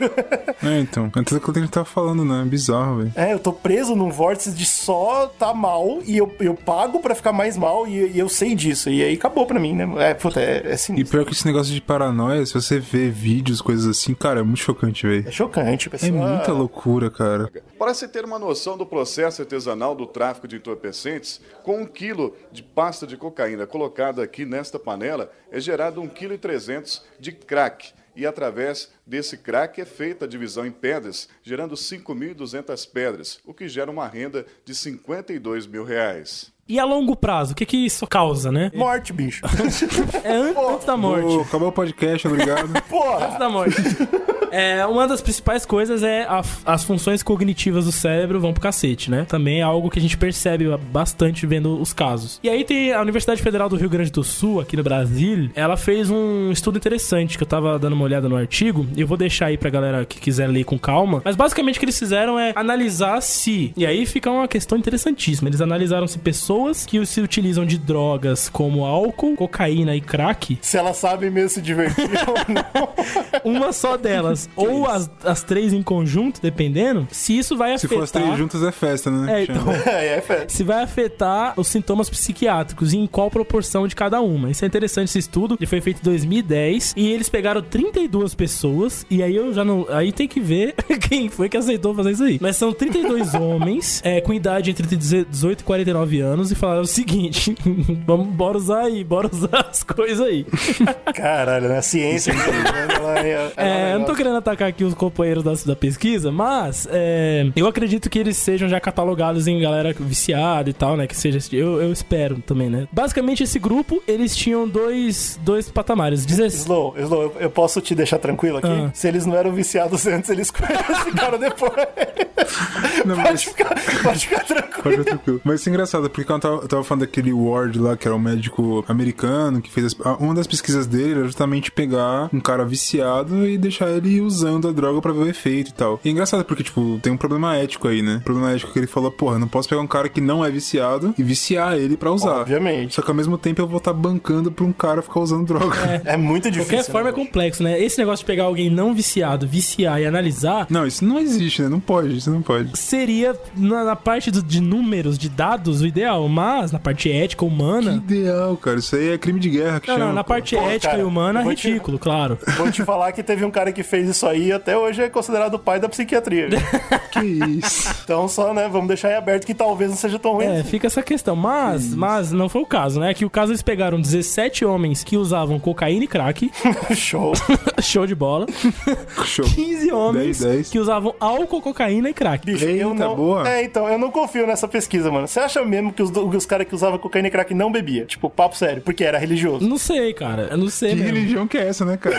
Entendeu o que eu tô falando? Bom, de acordo Mano, com a não- pesquisa. Porém, o que, que eles constataram? Que mesmo você alternando entre, entre os psicotrópicos ali, você tinha a prevalência dos transtornos psiquiátricos. Isso é interessante porque fica provado pela primeira vez na, na ciência, assim, com esses estudos, que esse tipo de abuso, ela gera, por exemplo, depressão, ela gera psicoses, né? Então, não só a parte física do seu rim vai né, morrer ou vai gerar um câncer aí no seu pulmão e tal, não vai ser ter só isso, né? Mas vai ter também o fato de que, claramente, quem abusa de álcool, quem abusa de cocaína, de crack, vai ter problema psicológico, vai ficar maluco, vai entrar em depressão, certeza, vai ter esses problemas e tal. Isso era importante que fosse é, provado para que você tenha um- uma ação governamental em cima disso, né? Porque você antes tratava o usuário como só um criminoso, né? A partir daí você começa a olhar ele como um doente. E é diferente, é mais importante você ter essa visão, né? Então esse estudo é importante por causa disso. E de fato é uma doença, né, cara? O- a última coisa sobre a droga que, que acho que é importante a gente deixar claro aqui é que overdose de crack é muito difícil. A gente comentou de outras drogas que fazem isso também, e crack é um bom exemplo de droga que, primeiro, bate muito rápido, então é improvável você conseguir se drogar tanto que você vai conseguir superdosar seu corpo. E segundo, te derruba antes de você conseguir su- se superdosar, né? A gente, a gente comentou de várias drogas assim, mas a, a parada do crack é que de fato ele é a droga que mais mata no Brasil. Como se ele não dá overdose? Ele dá por causa do, do ambiente, né, cara? A gente comentou da Cracolândia e a gente comentou da situação social dessas pessoas que usam crack. O ambiente é extremamente violento, porque primeiro que essas pessoas normalmente são de rua, então na, na falta do dinheiro eles vão acabar entrando em crime, eles vão entrar em assalto, e isso já é por si só um jeito muito bom de morrer. Outra questão que a gente comentou é a noia, né? Aquela vibe ruim, como a gente já comentou, se você vê a pessoa passando por aquilo, bicho, é, é assim, é perturbador, a pessoa não sabe onde ela tá, ela, ela, ela se move erraticamente, ela pode sim se ferir e pode cair no meio da rua e ser, ser atropelada. Então, assim, muito jeito de morrer assim também. E aí tem o problema da sociedade do crack, mesmo ali dentro da Cracolândia, que existe assa- assassinato à vontade ali dentro, assim, porque ou você tem dinheiro e eu quero seu dinheiro pra comprar droga, ou você tem a droga e você não fumou ainda. Então eu vou te arregaçar porque eu quero droga. Questão maluca, É, é uma né? merda, é mega, é mega perigoso, assim. Porque, por exemplo, no começo do crack, se for, for ver dados e tal, era muito focado em homens de idade de 17 a 35 anos, coisas assim. Mas depois as mulheres entraram e pô, as mulheres, uma das formas que elas usam pra conseguir ter dinheiro e tal, Prostituição. é prostituição. E aí vem doenças que são transmitidas pelo sexo. Você Meu tem amigo. Uma porrada de filho. Cara, é bizarro, é pesadíssimo. Bom, vamos falar como comprar, né? Isso aí.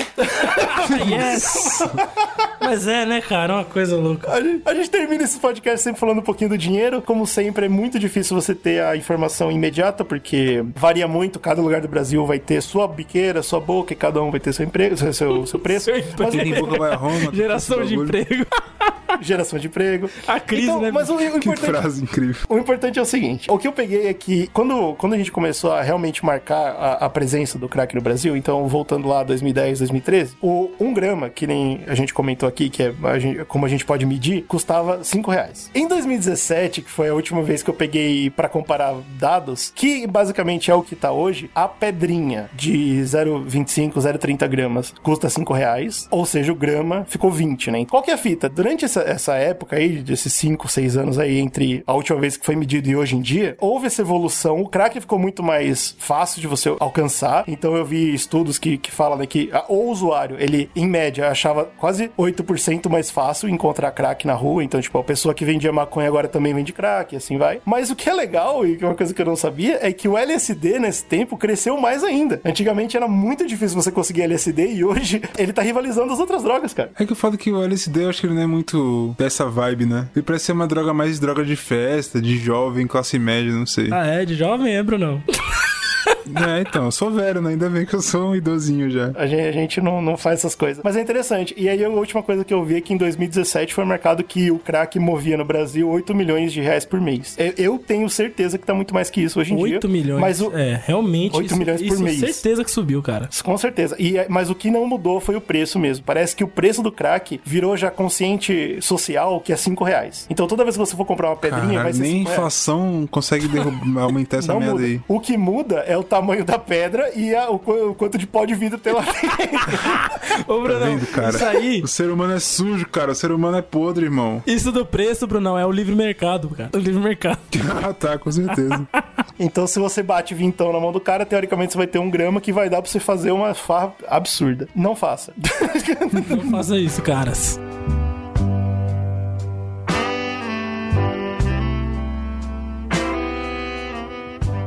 Vamos explicar por que não fazer, né? Além de todo o motivo do que a gente deu aqui, existe uma legislação por trás. aí. Oba, que é muito No Brasil, seguida será? risca. Não, não é possível Com isso, não. certeza, Então, é uma mentira, né? Helps. Como todo podcast. Inoxidável, ou seja, brilhante. Como todo podcast, é bom deixar claro que a legislação só vale pra quem é negro. Olha aí, Sempre, isso, né, sempre. Ah, quem é branco tá tranquilo, então, mas aí tem a boa e velha guerreirinha que eu falo em todo podcast de droga, e eu vou falar de novo, que é a 11.343 de 2006, a nova legislação das drogas. Eba!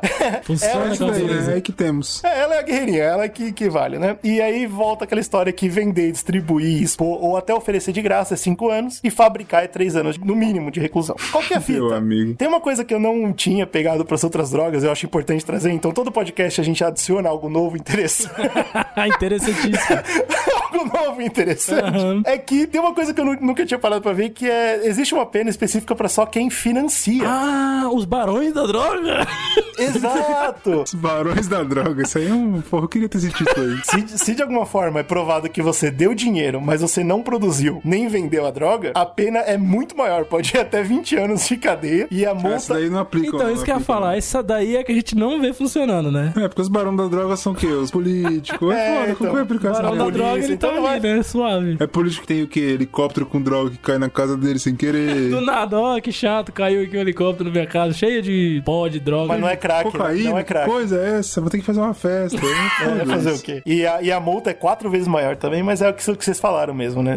É, é o tipo que a gente nunca vê. O que a gente vê hoje é aquilo que eu comentei lá atrás. A polícia chega na, na beira da Cracolândia, pega alguns caras que estão lá vendendo, porque normalmente o que acontece? Isso, isso dá pra você pesquisar também. O usuário, ele não tem dinheiro e ele quer muita droga. O cara que vende, ele consegue ver ali uma oportunidade. Ele fala, ó, tá aqui X gramas, vende isso pra mim e aí eu te dou, tipo, seu salário em, em- em pedra pra você usar. E aí, o que, que acontece? Eles criam essa rede como se fosse um sistema de pirâmide, onde é impossível você chegar no vendedor original. Até porque o próprio cara que tá vendendo na maluquice ali, naquela situação de- deprimente e tal, você pegar pra interrogar ele, cara, você acho que o policial chora, vai embora pra casa, né? É, exato. E, mano, primeiro que ele não sabe de nada, e segundo que a história dele é tão triste, cara, que, bom, né? Ele não consegue arrancar dele uma informação que vai gerar algo importante pra investigação, por exemplo, de quem é o barão da droga. Não ali, né? consegue. Não tem como. Não consegue. né? Barão da droga. E aí a moral da história, cara, é que o sistema se retroalimenta, né? Como a gente já sabe. Então, você tem uma pena de 5 anos pra quem é pego vendendo. As pessoas pegam esses- essas pessoas viciadas, dão pra vender, essa pessoa é presa, enche o sistema carcerário e aí ninguém vai olhar pros caras que financiam. E pronto, tá tudo perfeito. Segue o jogo. E continua a mesma merda. Que bom. Parabéns. É, é triste, cara. É triste você estudar sobre isso. Nu- nunca é bom. A reabilitação é, é muito complicada. Como a gente comentou, o crack é uma das que mais vicia e vicia muito rápido, né? Então, é, é um detalhe E como ela muito ataca difícil muito classe social mais baixa também, pouca é, condição financeira, né? Já fica mais Exato. Difícil ainda de você se recuperar, porque não basta só a sua vontade ou querer e tal. Sem chance. Mas é. existe É caro pra caralho tratamento, também, né? né, cara? Exa- E mesmo quem tem grana, né, cara, não Eu acho consegue. que é sabe? importante as pessoas terem noção, porque, tipo assim, você pega um cara que tá que ele não tem uma família estruturada, ele não tem pra onde voltar, a casa dele é um cacete, é uma bagunça do caralho, pai é alcoólatra, não sei o que lá, tipo, ele não tem onde voltar, não tem onde se estabelecer e ficar, não, beleza, tô tranquilo. Esse cara tá na rua, fugido, por exemplo, usando crack pra cacete, ele consegue ir pra uma clínica dessa. Quando ele voltar, ele vai ter uma outra oportunidade. Ah, eu vou falar disso e você De vai ficar sair, muito por chateado. exemplo? Hum? Se- segura as calças. Segura a a, a chateação, a chateação vai vir a cavalo. É, só pra falar disso que o Brunão comentou, uma coisa que a gente comentou também em, em podcast de heroína, é uma droga que passa de família também, tá? Então, normalmente se os pais usam, os filhos vão usar. É, então isso que o Brunão falou ainda é mais real. Mas uma coisa que graças às pesquisas e, e decidirem que além de uma droga é uma doença, o Brasil ele trouxe essa ideia de internação compulsória. Não sei se vocês já ouviram falar Sim. disso. Aparece em todo estudo de crack porque é hoje o que a gente mais faz. Se é bom ou não, a gente vai discutir sobre isso. Mas basicamente, um juiz naquela, naquela área, naquele estado, ele vai determinar, legal, esse, esse ser humano, ele é um perigo pra si mesmo, ele passa por uma doença que ele não sabe controlar, vamos internar ele mesmo sem ele querer. Meu E- amigo. é, aí começa a ficar muito complicado, porque tem muita gente que acha ótimo, porque a pessoa realmente perde o controle sobre a própria vida e ela precisa de uma ajuda. Por outro lado, a gente tá tirando os direitos humanos dele, porque a gente tá prendendo uma pessoa contra a vontade dela. Então, então, existe, já é super delicado esse assunto. E aí a gente vai pra lei 13.840 de 2009, assinada pelo grandioso capitão, co-assinada por um, por um juiz, Sérgio, juiz Sérgio, que atualizou isso, cara. Então eles viram os estudos e falaram: peraí, internação é muito, muito importante. Então agora existe uma a legislação é mega complexa, explicando que se ela não é compulsória, se ela é voluntária, tá? É assim que tem que ser feito, tem que ter a assinatura da pessoa. Se ela é compulsória, olha aí, não precisa mais do juiz. Não vamos afetar o juiz, vamos direto no médico do posto de saúde. Se a família chegar no médico e falar: ó, esse é meu filho, ele tá viciado, ele não quer se tratar, vamos internar? O médico sozinho pode fechar, vamos. Olha que legal, olha que lei boa. O médico, Vamos né, que estudou para curar pessoas, para tratar pessoas, está assumindo um papel jurídico de repente. Mas vamos trabalhar ali, né? Calma aí. A internação dura 90 dias, que é o tempo que eles, que eles determinaram que é o suficiente pra pessoa ficar livre da droga, três meses aí, se o centro médico, postinho, a UBS, tiver recurso pra internar a pessoa. Então já fica, né? Tipo, não é problema do governo, é problema do, do centro médico mesmo. Eu sei que se vira. Cacete, Meu amigo. cara. Então tem isso. Mas beleza, entendeu? Pô, A é, logística dos caras é incrível, hein? mas é Isso, legal, cara. é legal, porque assim, eu pensei, pô, pelo menos eles estão fazendo leis que estão pensando aí, vamos tentar arrumar essa situação, olha que legal. Mas aí uma coisa me chamou a atenção, essa lei, se quem quiser pode pesquisar, eu vou repetir o número aqui, 13.840 de 2019. Você olha pra ela e você vê que ela tá 50% escrita, 50% vetada. eu, fiquei, eu fiquei curioso, cara, porque eu falei, ué, por que que não tem metade da lei? quem vetou? Quem vetou? Pre- o presida? Juiz Serginho, talvez? Não sei, tá assinado por ele. Não, então é, é vetado pelo executivo. Provavelmente. A, Caralho. a questão é a seguinte: tem 50% vetado e eu achei curioso. Falei, ué, mas é porque vetado você não pode ler, né? Porque o, o que tá, o que tava Sim, escrito foi ali. tirado, só né? Foi jogado fora. Só leu vetadão. Aí eu decidi procurar e graças a, a, né? Vamos dizer aí, a- A, Deep a Web, internet, internet. submersa.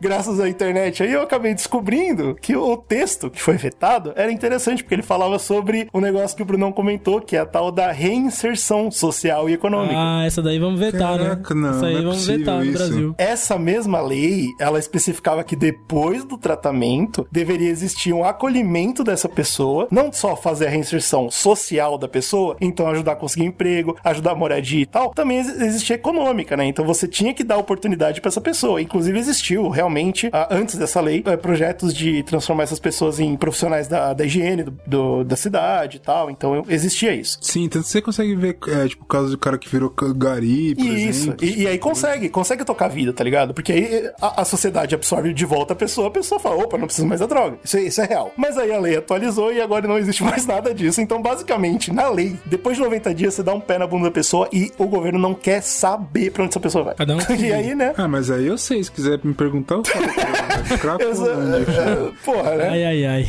Não existe outra realidade. E se você vê os documentários, mano, os documentários são muito chateantes, mas os caras falam, essa é a única realidade que eu conheço. Aqui eu tenho amigos, aqui eu tenho um emprego, se eu quiser eu posso ou vender droga, ou eu já sei onde assaltar e trazer as coisas pra cá. Essa é a minha vida. Não é nem que eu não quero ser recuperado, é que não há recuperação. Não existe nenhum lugar lá fora. Então eu vou ficar aqui dentro. Eu conheço casos da, da família que aconteceu isso. A pessoa passou por um período de reabilitação, é, depois que reingressou, ela ficou perdida na sociedade e ela voltou do jeito que era. É o que ela conhece, cara. É o que ela conhece. Exato. Ela sente mais, de certa forma, é uma segurança ali na cabeça dela porque ela conhece, pelo menos, o sistema, né? Exato, bicho.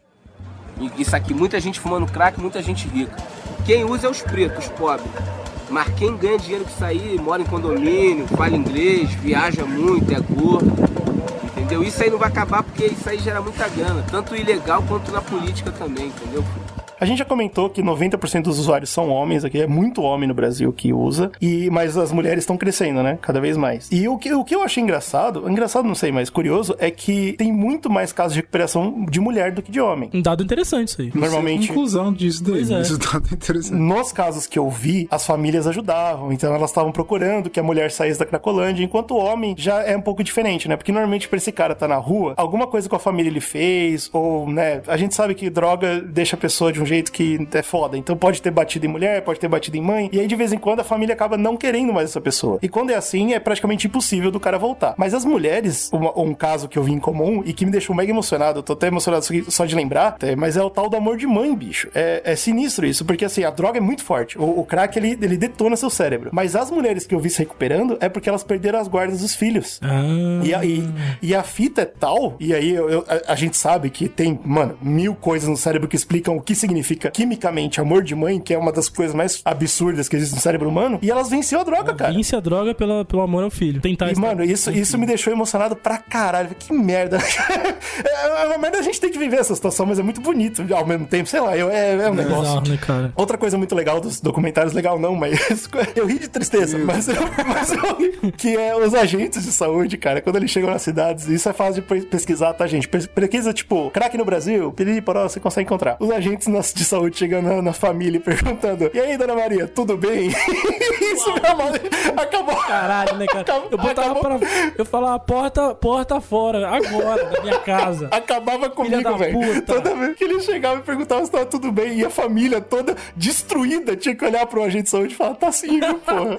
Nossa, cara. Cleiton. Sim, viu, cara? Você tá aqui porque tá tudo bem. Você veio aqui me dar o parabéns, cara. Mas, né, essa piada de lado, o que, era- o que eles falavam era muito importante. O agente de saúde é o cara que tá lá, né? É, é a pessoa que entra na casa, que vê a pessoa, que É, muito ajuda. assistente social também, né? Faz parte. Exato, as assistentes sociais, elas têm um trabalho, mano, desgraçado. Eu tenho assistente social na família e de vez em quando ela chegava em casa, bicho, des- des- demolida, assim. Eu, eu sei o que é isso. E eles falam, eles deixam claro que, assim, não adianta, não tem legislação no mundo, pe- pensando em pena, pensando em, em, por exemplo, internamento ah, compulsório, nada disso resolve se a gente não pensar em diversas outras áreas que, que a pessoa é afetada. Então, existe o social, o familiar, que é muito difícil. Se a pessoa brigou, roubou a família, é muito difícil você, você trazer essa pessoa de volta e você tem que ter um trabalho social com a família, preparando ela, tipo assim, ó, a pessoa tava fodida, cara, vamos abrir, vamos deixar ela voltar. É muito difícil. Existe todo o tratamento físico que não existe hoje na legislação. O Slow falou, a pessoa perde massa corporal. Depois, depois que ela vão propor sair do vício, ela não é mais uma pessoa funcional, ela é um esqueletinho, né, cara? Então tem que trabalhar nisso. Existe a questão me- mental, questão legal. Então tem muita coisa nesse, nessa qualidade de vida que a legislação ignora completamente. Então, é- Parece, né, cara? Não sei. Parece que é muito mais pensando assim, cara, vamos fazer leis ou coisas no sentido pra gente, quando der, a gente afasta da sociedade, tenta esconder o máximo possível, depois foda-se, joga de novo, quando voltar, até morrer. Esperar morrer. Quando morrer, não tem mais. Mas a gente pesquisou algumas coisas boas, assim, algum- alguns, algumas informações interessantes. A primeira é que maconha ajuda muito. Cara, ponto final. Essa frase solta, ela tá certa. A maconha a gente sabe o que ela faz no cérebro, a gente já comentou aqui no podcast, ouçam. A maconha ajuda, ponto. E inclusive o Brasil, ela precisa entender que, a que o uso medicinal dessa porra tem que ser liberado, cara. É importantíssimo. É impor... Puta, Estudos mostram isso, cara. A maconha, ela entra em todo estudo de droga, porque a maconha é considerada droga no Brasil. E isso atrapalha muito, porque o Brunão falou bem, todo mundo usa maconha. E é uma coisa que, enquanto a gente não colocar na nossa cabeça e tirar da legislação, todas as outras drogas vão parecer pouco, entendeu? Porque se você pega um gráfico e você mostra assim, uso de drogas no Brasil, tem lá maconha, uma 90%, sei lá, gigante Exato. dos usuários. Aí tem a cocaína também, no pilar bem grande. Grande. E aí o crack acaba ficando pequeno. E você pensa, pô, porque tem pouco, ou é só uma parcela da população. Não, cara. Quem é drogado, quem tá fudido, tá usando crack. E deveria, na verdade, não ser drogas no Brasil, mas sim drogas nocivas no Brasil. É isso que deveria ser feito. Ajuda muito maconha, porque ela ajuda a, a passar essa dopamina pro cérebro, obviamente sem destruir você, então é muito importante. E eu descobri um bagulho que tá rolando em testes agora que chama ibogaína. Ó, bogaína. O, o nome já.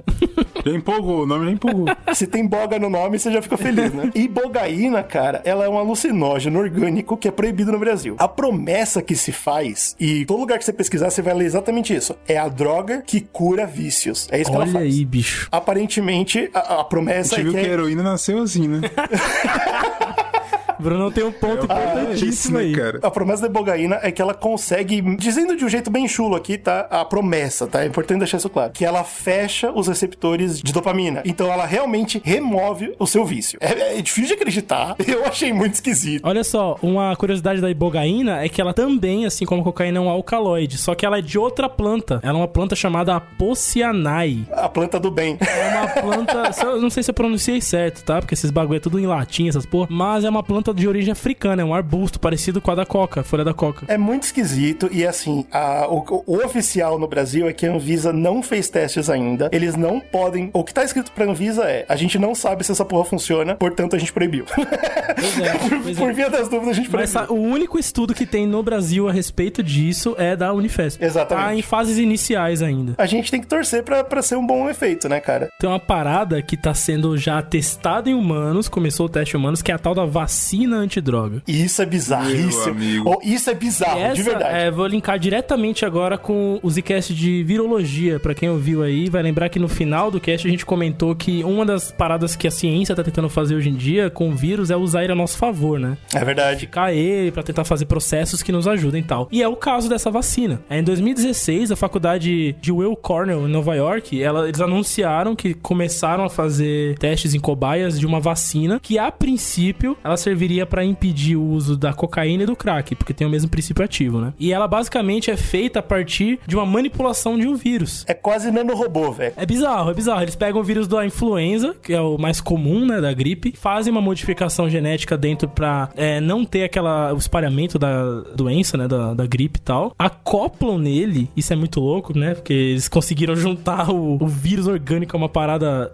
é, sintética. É muito errado, velho. Eles acoplam nele uma Mano, Aí que molécula. vem o coronavírus 2.0, né? Vem, Da vem com humanidade. tudo, bicho. Ele vem com É, é muito louco isso, cara. Eles acoplam nesse vírus uma molécula artificial, ou seja, criada em laboratório ali. E essa molécula tem exatamente o mesmo formato da molécula da cocaína. Então eles colocam nesse vírus. Esse vírus não vai fazer mal ao organismo. Ele é criada a vacina e a gente sabe, né? Estamos passando por isso agora. O quão demorado se faz uma vacina, né? Quanto tempo demora. Então realmente não é da noite pro dia. Mas basicamente seria a ideia. Eles pegam essa vacina, injetam na, nas cobaias. Isso já foi, come- eh, já foi feito em primeiro em ratos, né? Normalmente. Já passaram pra primatas esse teste. E basicamente o que ele faz é: ele entra nas, nas- no organismo, o organismo olha e fala: opa, tá vindo um intruso. Vamos tentar, né? Enfrentar. E aí ele cria, de uma maneira de segurança pro corpo, o sistema imunológico pra atacar moléculas que têm essa característica, esse tamanho, esse formato. Trata a droga como se fosse um vírus. Exato. E aí, Entendi. Você vai treinar o corpo a ver a molécula da droga como um vírus pra ser tacado antes de chegar no Exato. cérebro. E aí, quando eles aplicaram cocaína e, né, o, o princípio ativo da cocaína nas cobaias, não fez efeito. A, a, a molécula não chega ao cérebro, porque o sistema imunológico ataca antes. É interessante porque, assim, é- é- ele anda num comando separado, né? Porque a droga que eu comentei, se ela é real, você pode usar a droga, ficar muito louco, achar o máximo e depois usar essa que eu falei e ficar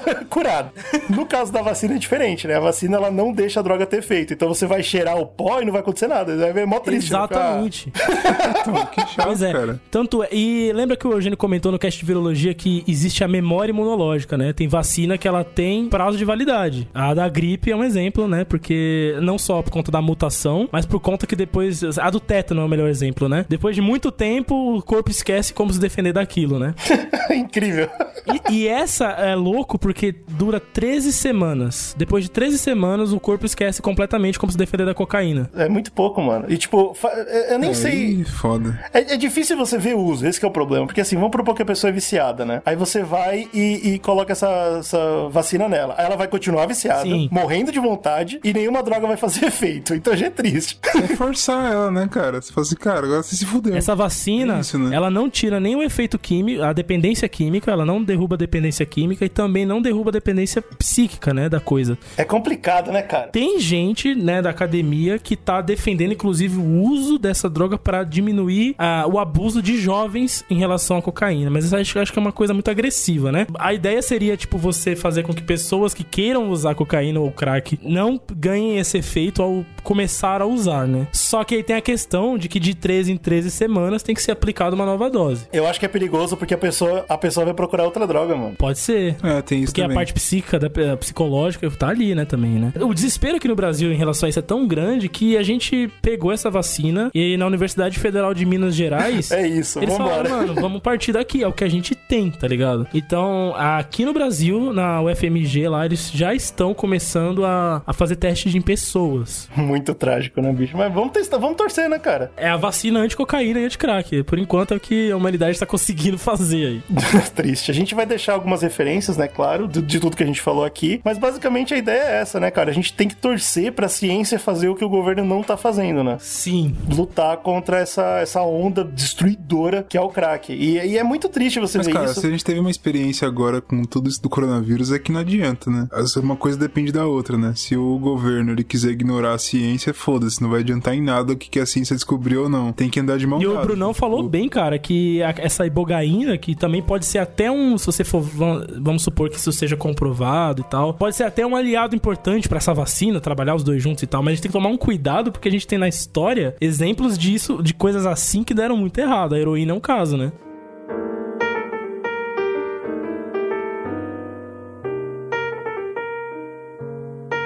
A, a pintura da imagem é essa. A gente, a gente torce pra que algum dia o Brasil não seja, né, mais, como o Brunão falou, né, vitorioso em mais uma coisa que a gente não quer ser.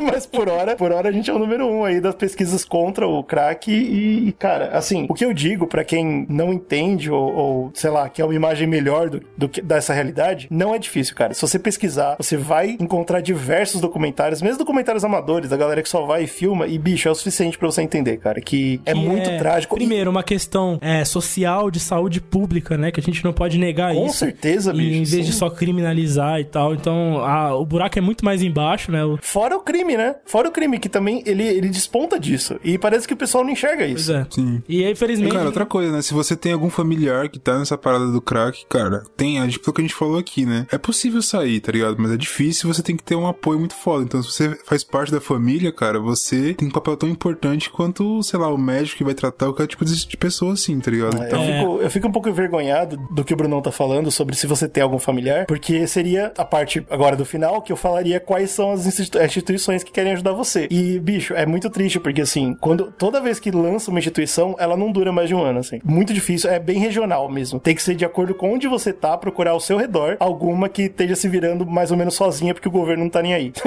é bem por aí. E acolha antes de apontar dedos, né? Exatamente. Mas é, é por isso que eu falei que essa é- tem que ser a última droga triste que a gente vai falar, por enquanto, pelo Já menos. vou dizer aqui, hein? Eu quero. O GG tá magoado, o GG tá machucado. Eu tô, cara. Eu tô, cara. Próxima Porra. enquete de droga só vai ter droga mais alegre, viu? As duas, viu? Por favor, bicho, entendeu? Vamos, entendeu? Dar risada, pô.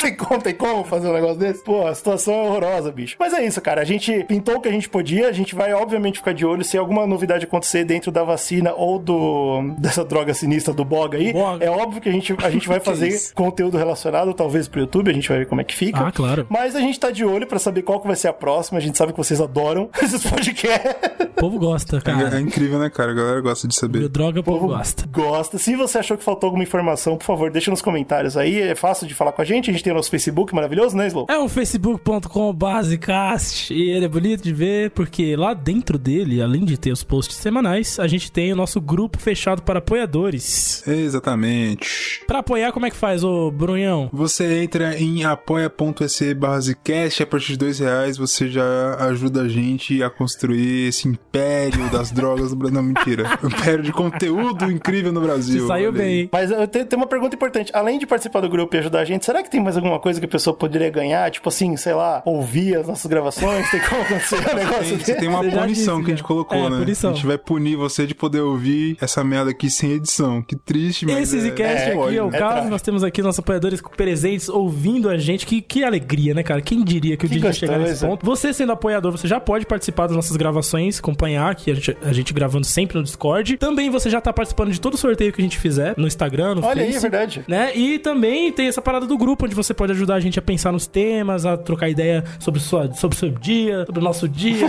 Sobre, seu Que dia. trágico. que é isso? não é esse, tem que ser feliz. Sobre drogas, o que você quiser discutir, a gente discute lá. Ah, apoie o conteúdo que você ama e nós amém!